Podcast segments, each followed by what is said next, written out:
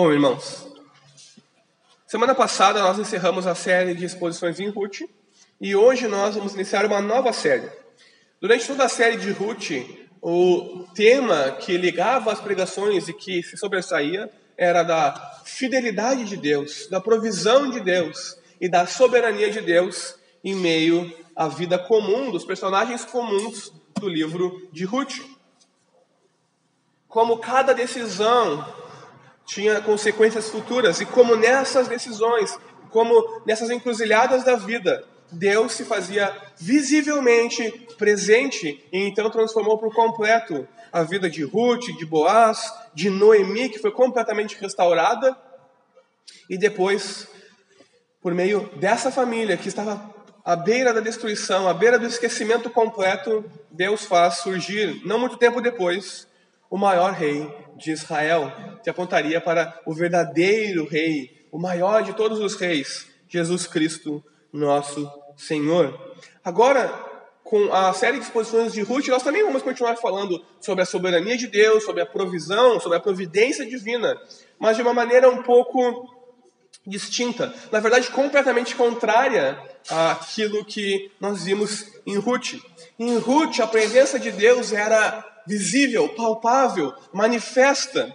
A partir de agora e pelos próximos oito domingos, nós vamos falar sobre o livro de Esther e nós temos que começar a aprender a ver nas entrelinhas Deus agindo no livro de Esther. Porque a providência divina no livro de Esther é oculta. Deus está como soberano Senhor, como aquele que governa sobre tudo e sobre todos, fazendo todas as coisas para a sua glória e conforme o seu propósito, o seu plano de salvação para Israel e para nós, que mais de dois mil anos depois estamos aqui. Mas não da maneira como nós habitualmente estamos acostumados.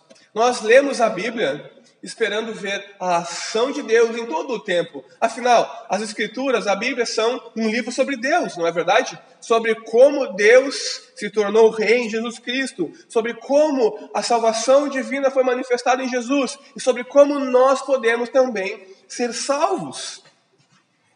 Então nós vemos Deus em todas as páginas das Escrituras. Mas quando nós abrimos o livro de Ruth, o livro mais incomum do Antigo Testamento, nós tomamos um choque. Nós não vemos Deus ser mencionado em momento algum. Nós não vemos sequer a adoração a Deus ser mencionada. E nós não vemos nenhum dos personagens orando. Nós temos um livro completamente diferente, onde parece que Deus não está presente, Deus abandonou o seu povo, o mundo não tem significado e as pessoas vivem conforme desejam e fazem aquilo conforme melhor lhes beneficia no mundo.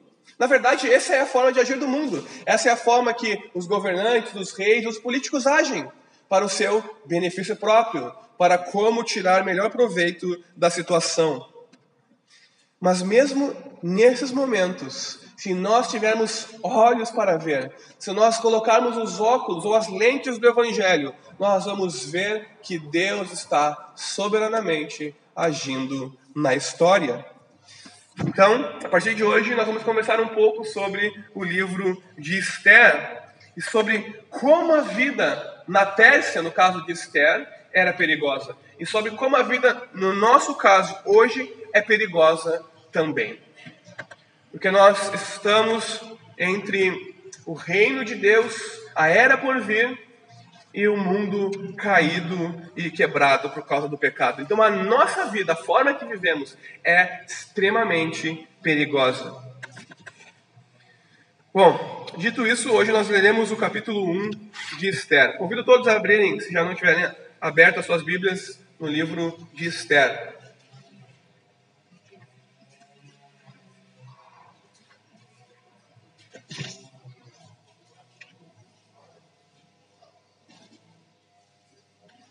Esther, capítulo 1.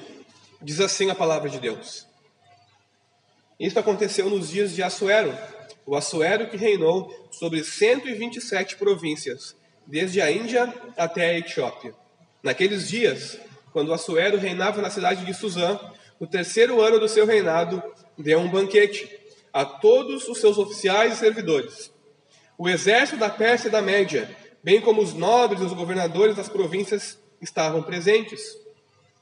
Então Assuero mostrou as riquezas da glória do seu reino e o esplendor da sua excelente grandeza durante muitos dias, durante 180 dias. Passados esses dias, o rei deu um banquete a todo o povo que estava na cidadela de Suzã, tanto para os maiores como para os menores, durante sete dias, no pátio do jardim do palácio real. Havia cortinas de algodão, brancas e azuis, amarradas com cordões de linho e de púrpura, e argolas de prata, e as colunas de alabastro. A armação dos leitos era de ouro e de prata, sobre um piso de pórfiro, de mármore, de alabastro e de pedras preciosas. A bebida era servida em taças de ouro de vários tipos, e havia muito vinho real, graças à generosidade do rei. Bebiam sem restrições, como estava prescrito, pois o rei havia ordenado a todos os oficiais da sua casa que fizessem segundo a vontade de cada um. Também a rainha Vaste deu um banquete às, mulher, às mulheres no palácio do rei Assuero. No sétimo dia, quando o seu coração já estava alegre por causa do vinho, o rei Assuero ordenou que Meumã, Bista, Arbona, Bigtá, Abagta, Zetar e Carcas, os sete eunucos que serviam na presença dele, que trouxessem à sua presença a rainha Vaste com a coroa real. Ele queria mostrar aos povos e aos príncipes a beleza dela pois ela era muito bonita. Porém, a rainha Vastos recusou atender a ordem do rei, transmitida por meio dos eunucos. Diante disso, o rei muito se enfureceu e se inflamou de raiva. Então, o rei consultou os sábios que entendiam dos tempos, porque era seu costume fazer isso na presença de todos os que conheciam a lei e o direito. E os mais chegados a eles eram Carzena, Setar, Adimata, Tarsis, Meres, Marcena e Memucã, os sete príncipes Pers dos persas e dos medos, que tinham acesso direto ao rei e se assentavam como principais do reino. Ele perguntou: Segundo a lei, o que se deve fazer a minha Vaste, a rainha Vaste, por não haver cumprido a ordem do rei Assuero, transmitida por meio dos eunucos? Então Memucã disse na presença rei, do rei e dos príncipes: a rainha Vasti não somente ofendeu o rei, mas também todos os príncipes e todos os povos de todas as províncias do rei Assuero. Porque a notícia do que a rainha fez chegará a todas as mulheres, de modo que desprezarão o seu marido, dizendo: O rei Assuero mandou que a rainha Vasti fosse trazida à sua presença, mas ela não foi. Hoje mesmo, as princesas da Pérsia e da Média, ao ouvirem o que a rainha fez, dirão o mesmo a todos os príncipes do rei. E assim haverá muito desprezo e indignação. Se for do agrado do rei, que ele baixe um decreto real e que se inscreva nas leis dos persas e dos medos e não se revogue, que Vaste fica proibida de comparecer à presença do rei Assuero e que o rei dê o reino dela a outra que seja melhor do que ela. Quando este decreto do rei for, for proclamado em todo o seu reino, que é tão vasto, todas as mulheres darão honra a seu marido, tanto ao mais importante como ao menos importante. O conselho agradou tanto ao rei como aos príncipes, e o rei fez o que Memucã havia sugerido. Enviou cartas a todas as províncias do reino, a cada província segundo o seu modo de escrever, e a cada povo segundo a sua língua. E que cada homem fosse senhor em sua casa, e que se falasse a língua do seu povo. Até aí, irmãos. Vamos orar uma vez mais? Senhor Jesus, estamos aqui diante de Ti, da Tua palavra, e te pedimos, fala conosco. Abre os nossos olhos para vermos, para compreendermos. Dá-nos entendimento, Senhor. Ilumina as nossas mentes e traz fogo aos nossos corações para recebermos a Tua palavra e praticarmos a Tua palavra. Ajuda-nos, ó Deus. No nome de Jesus é o que nós te pedimos. Amém. A famosa série de filmes Star Wars, que é um ícone da cultura popular, retrata a guerra, poderíamos dizer assim, entre o império e os rebeldes. O império era uma forma de governo totalitária que tentava dominar toda a galáxia. Construíram a Estrela da Morte como um uh, arsenal militar a fim de dominar a todos. O império tinha o objetivo de assimilar toda a galáxia, que todos fossem subservientes ao império, que todos fossem meros vassalos, onde os Siths governariam sobre tudo e sobre todos. Para o império, ou você é assimilado ou você é destruído. Então, em Star Wars nós temos uma escolha. Ou você é assimilado pelo império e faz parte do império, ou você se torna um rebelde, ou você se une ao lado bom da força e luta com os Skywalkers contra os Siths e tenta libertar a galáxia. Em Star Wars, na galáxia, a vida é extremamente perigosa. Você tem claramente um lado a escolher. E dependendo do lado que você escolhe, as circunstâncias são gravíssimas. A vida na Pérsia, no tempo de Esther, também era extremamente perigosa, principalmente para os judeus. Eles tinham que escolher um lado, e dependendo do lado que eles escolhessem, eles ficavam ou contra Deus ou contra todas as nações. Porque o império na Pérsia era extremamente uh, igual ou similar ao império de Star Wars. Os persas buscavam dominar os seus po os povos inimigos, os povos vizinhos, e os faziam assimilar a sua cultura, para que adorassem os seus, os seus deuses e tivessem os seus costumes. O Império Persa era um império opressor e conquistador. Foi um dos maiores impérios da antiguidade, indo até próximo da Índia, onde hoje é o, o Paquistão, e também dominando todo o Egito, indo até um pouco depois do Egito. Imaginem um império gigantesco. E os judeus, nós sabemos, tinham aproximadamente 50, 60 anos antes sido levados ao cativeiro. Jerusalém tinha sido destruída e tinha e os babilônios tinham levado os judeus para o exílio na Babilônia. Acontece que o Império Babilônio também caiu e os persas tomaram o poder e o lugar do Império Babilônio. Então, os judeus se viram passando do exílio na Babilônia para passando passando para o exílio nas mãos dos persas. E Assuero, ou Xerxes, o seu nome em persa, era o rei de toda a Pérsia no momento da história de Esther. Ele era filho de Dário o Grande. Todo mundo que já fez o ensino fundamental, o ensino médio, já ouviu falar dos persas, de Dário o Grande e de Xerxes, depois de Artaxerxes, o seu filho, e como eles guerreavam com a Grécia para ver quem dominava o mundo antigo. Bom, o final dessa história não nos interessa. O que nos interessa aqui é o reino de Assuero, o Xerxes, a Pérsia e a vida dos judeus. Então, a Pérsia era um reino extremamente perigoso para todos os judeus. E todos os judeus tinham duas escolhas, basicamente. Ou eles eram assimilados pelo império e abandonavam os seus costumes, a sua religião, ou eles aceitavam a imposição dos persas, ou eles entravam em desespero. Os judeus tinham basicamente duas opções terríveis, ou, ou, ou podemos dizer que eles enfrentavam duas tentações terríveis. Eles estavam no exílio, longe da sua terra. Alguns já tinham voltado para Jerusalém e estavam tentando reconstruir a cidade, onde as coisas não estavam indo muito bem lá por enquanto. E aqueles que ficaram, ou entravam em desespero por não saber como agir, porque o império, na verdade, não podia ser vencido. O poder opressor dos persas era tão terrível, tão grande, e eles pensavam que Deus havia abandonado os judeus. As notícias que eles ouviam de Jerusalém não eram boas, a reconstrução não estava funcionando ainda. E o império parecia ser algo avassalador. Que eles ou entravam em desespero, sofriam a tentação do desespero e não sabiam o que fazer, ou assimilavam a sua vida no império persa.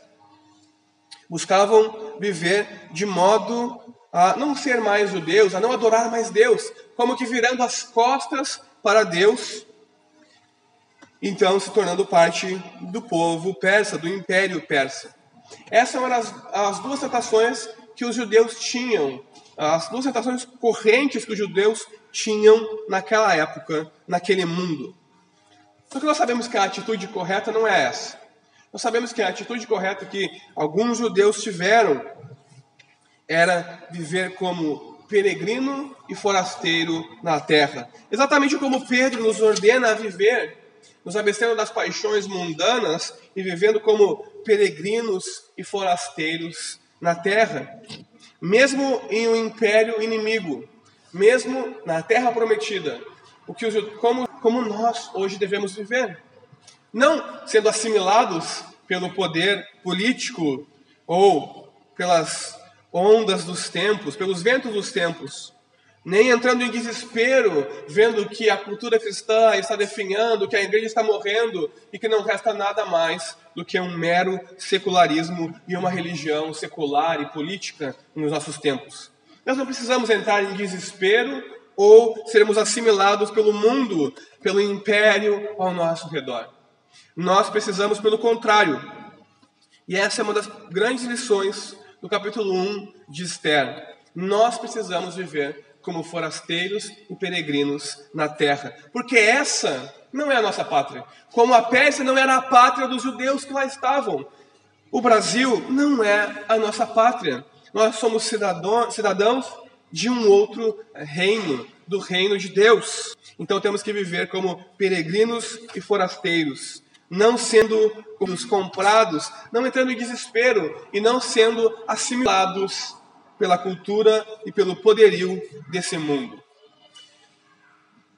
O primeiro capítulo serve exatamente de Esther, serve exatamente para isso, para montar o palco da história do livro, da história de Esther, da história de Mardoqueu e de como as coisas aconteceram e de como nós devemos olhar para o, os impérios desse mundo, para os poderes desse mundo e como devemos viver no mundo enquanto forasteiros.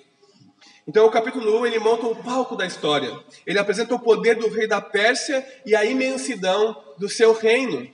Vejam, eles estavam reunidos, uh, o rei e os seus nobres e os seus oficiais, por aproximadamente 180 dias, por seis meses, num grande concílio de guerra, porque em breve a uh, a Pérsia, perdão, pretendia invadir a Grécia.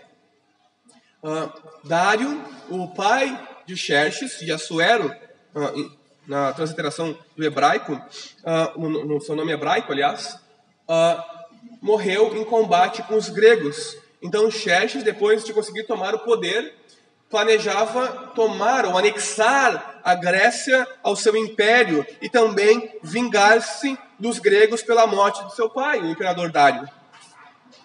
Então, eles estavam reunidos num grande concílio de guerra e ficaram lá aproximadamente seis meses. Vejam, seis meses de festas, seis meses de banquetes, seis meses bebendo e desfrutando do melhor que o Império Persa poderia oferecer. Porque o Império Persa era extremamente poderoso, extremamente rico, porque era extremamente opressor. Havia os ricos aqueles que tinham todas as coisas, e os pobres, os extremamente pobres que não tinham nada, meramente o alimento para sobreviver diariamente. Então, nesse primeiro capítulo, nós vemos o reino mais poderoso do mundo em toda a sua glória, em todo o seu luxo, em toda a sua exuberância, em todo o seu poder. O que o autor quer nos fazer ver, mesmo sem dizer, é que nós vejamos o luxo, a glória, o poder do governo, do reino, do império persa e de todos os reinos do mundo. Certamente os judeus que estivessem lendo se lembrariam do poder opressor e, do rei, e da glória da Babilônia. E se lembrariam de que todos os reinos do mundo com o seu poder, com a sua glória, com a sua exuberância, são inimigos do reino de Deus e do seu povo.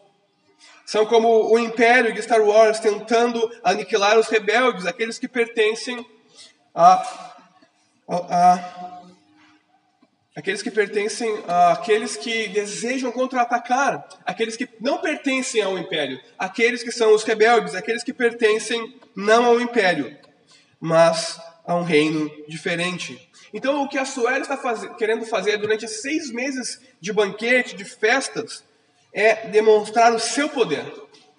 Óbvio, todo imperador, todo ditador quer ser temido, bem como amado e adorado. E no mundo antigo isso não era exceção. No mundo antigo, os imperadores, eles queriam ser temidos, amados e adorados. Por isso eles construíram estátuas de si mesmo e exigiam que o povo os adorasse. Por isso que eles davam esses banquetes luxuosos e demonstravam todo o seu reino, todo o seu poder, para serem temidos, para serem amados e adorados como deuses, filhos de deuses, como pessoas acima de qualquer eh, questionamento, acima de qualquer objeção, como ah, detentores de todo o poder existente. E na Pérsia não era diferente. O rei Assuero almejava demonstrar o seu poder e ser temido em todo o seu reino. Por quê?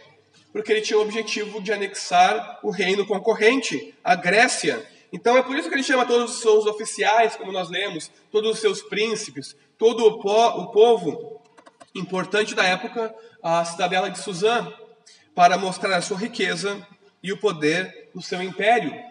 É por isso que ele ordena que eles bebam, se divirtam e estejam livremente comendo e fazendo o que bem desejam, porque o rei tinha poder para sustentá-los durante tão longo tempo. E é isso que eles fazem.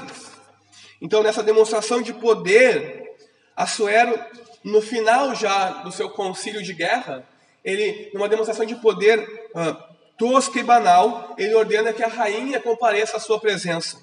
A intenção de Assuero era, obviamente, usar Vaste, a rainha, como um troféu, demonstrando a sua beleza, que era superior de todas as outras mulheres, dos príncipes, dos governantes e dos servos que ali estavam, como que demonstrando a sua glória e o seu poder. Além de toda essa riqueza, eu tenho a mais bela de todas as mulheres. Então, ele ordenou que os seus eunucos, os seus servos, fossem, fossem chamá-la, para que ela viesse e fosse demonstrada como um troféu na reunião pública que os persas estavam tendo.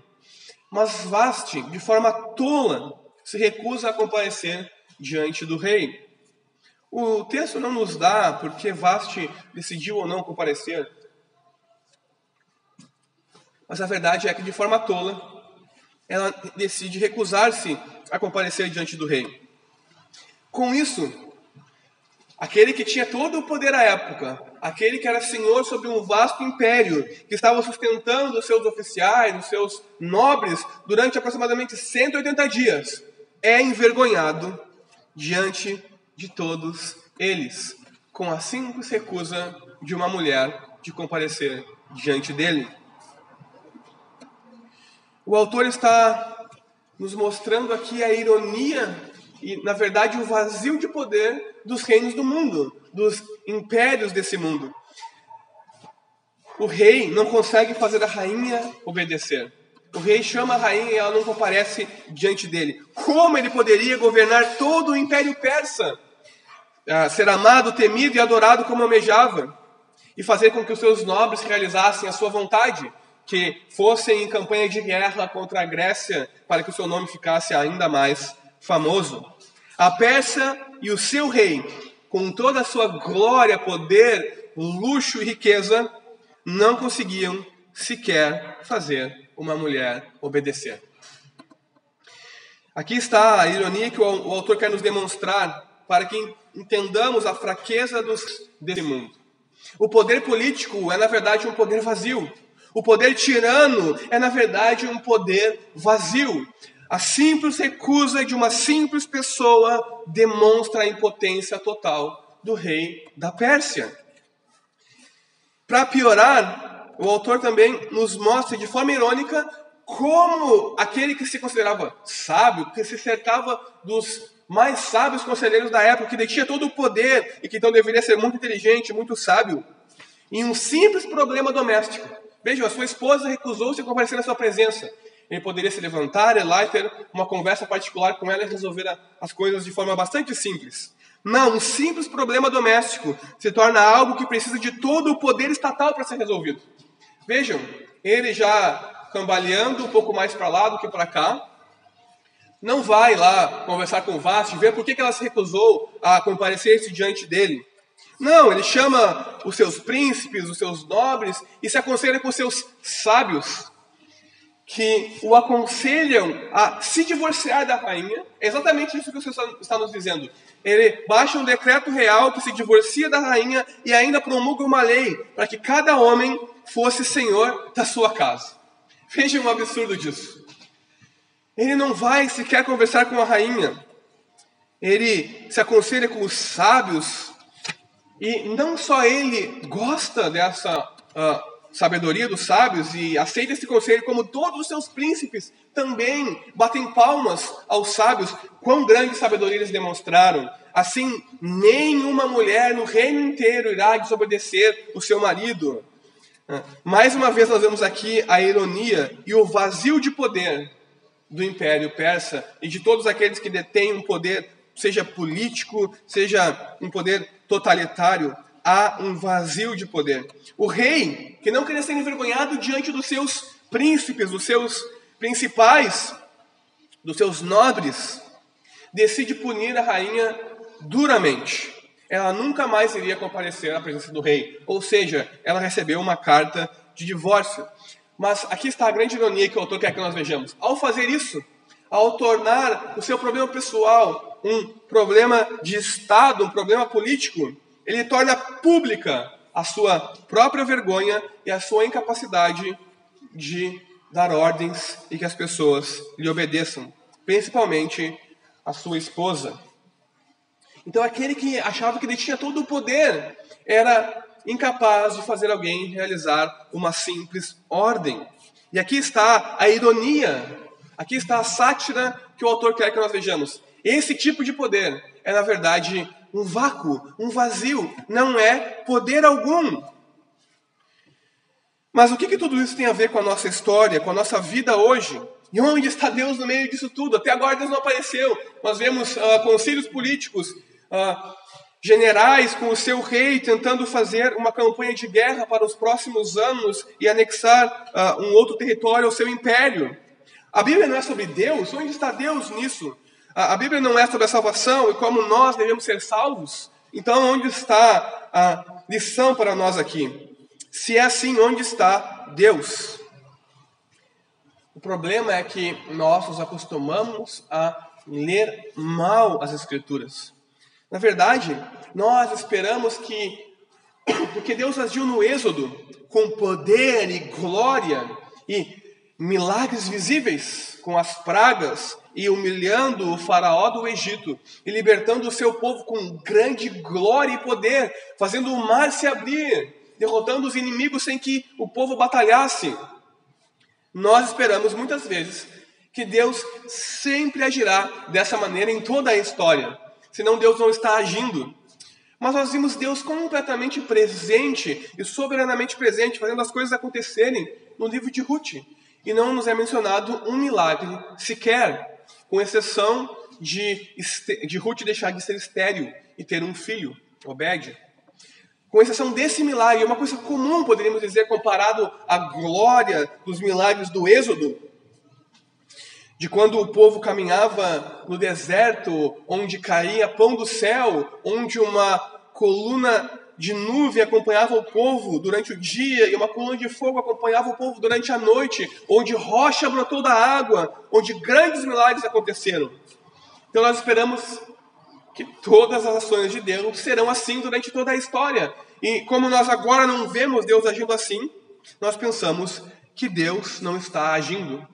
Na verdade, Deus está agindo na história do livro de Esther, assim como ele está agindo em todas as outras páginas das Escrituras. Mas aqui, Deus está nos bastidores. É como num filme. Num filme, nós vemos apenas os atores, nós vemos apenas os personagens principais, mas tudo ali foi idealizado por alguém que não aparece no filme, pelo diretor. Todas as cenas, todas as falas, todos os ângulos foram idealizados por alguém que não aparece em momento algum no filme, mas que tem apenas o seu nome nos créditos. E Deus está agindo exatamente assim, como um diretor de um filme na história de Esther. Pela história de Esther, nós também somos lembrados a não levar a sério demais a glória e o poder dos reinos desse mundo. ah, somos lembrados que não devemos seguir o império, mas seguir o reino de Deus. Nem que para isso tenhamos que ser rebelde contra o poderio do império. Não precisamos nos desesperar ou ser assimilados pelo império. Não, nós devemos seguir o reino de Deus. E não nos iludirmos com o que o mundo tem a oferecer. O grande problema é que nós nos esquecemos que o reino de Deus é diferente de tudo o que eles têm. E nós nos iludimos com o que esse mundo oferece.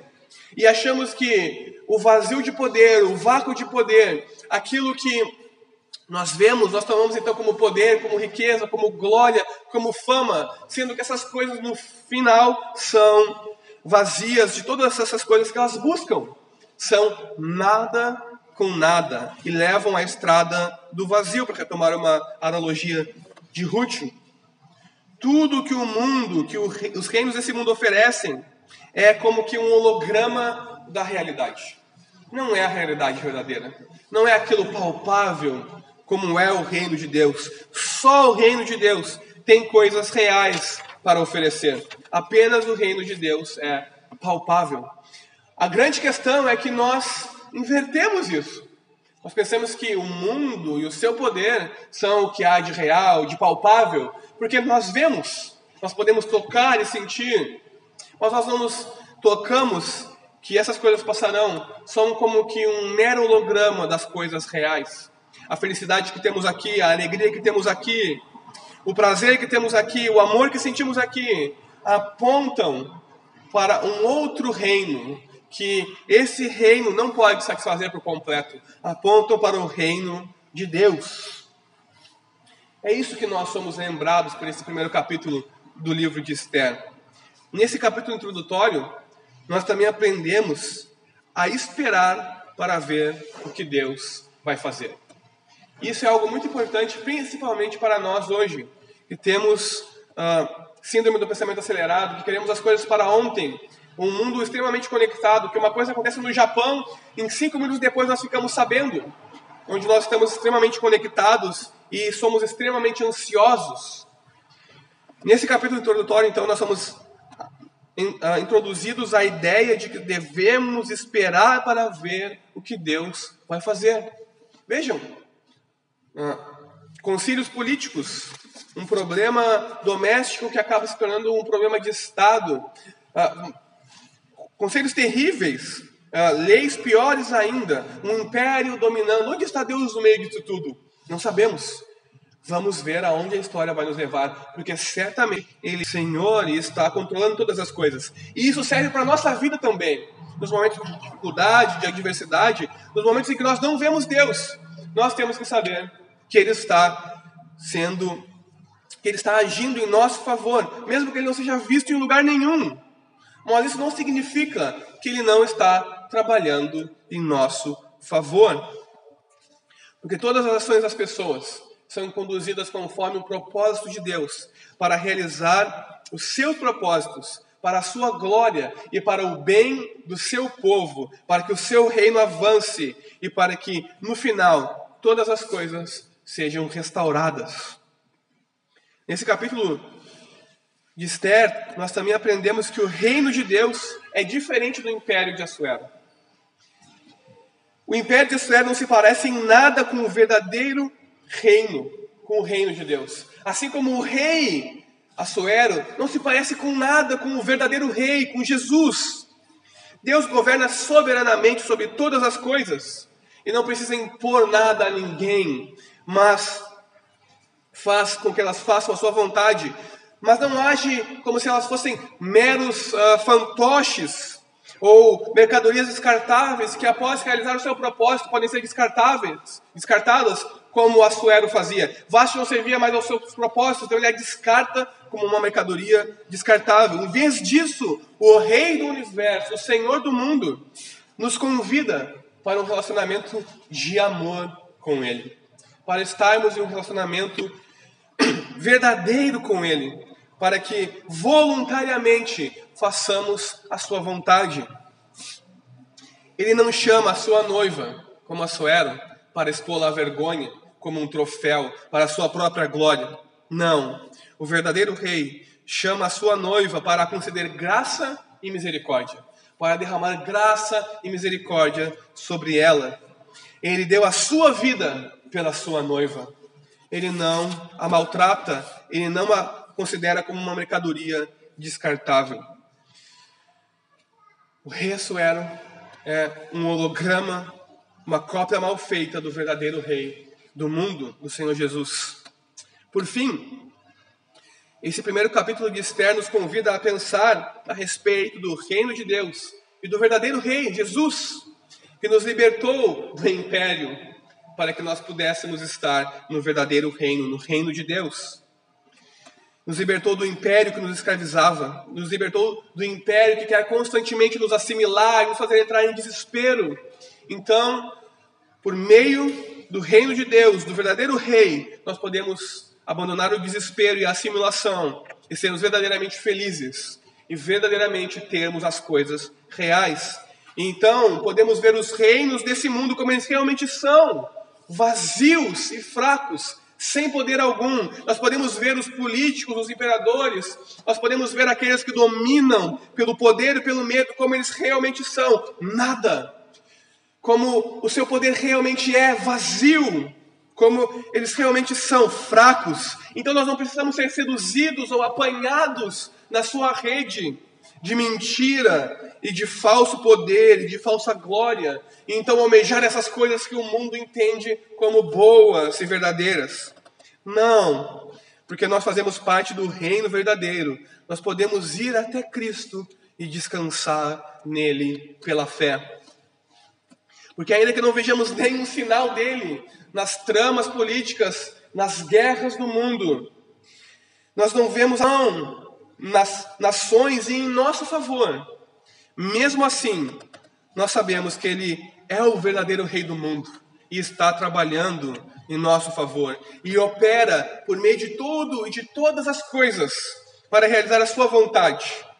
Ainda que nós não saibamos qual é a vontade de Deus para a nossa vida e para as nações. Ele está trabalhando para realizar a sua vontade. Por isso nós podemos confiar. Por isso nós podemos depositar a nossa esperança nele, que faz todas as coisas para o bem daqueles que o amam e guardam os seus mandamentos.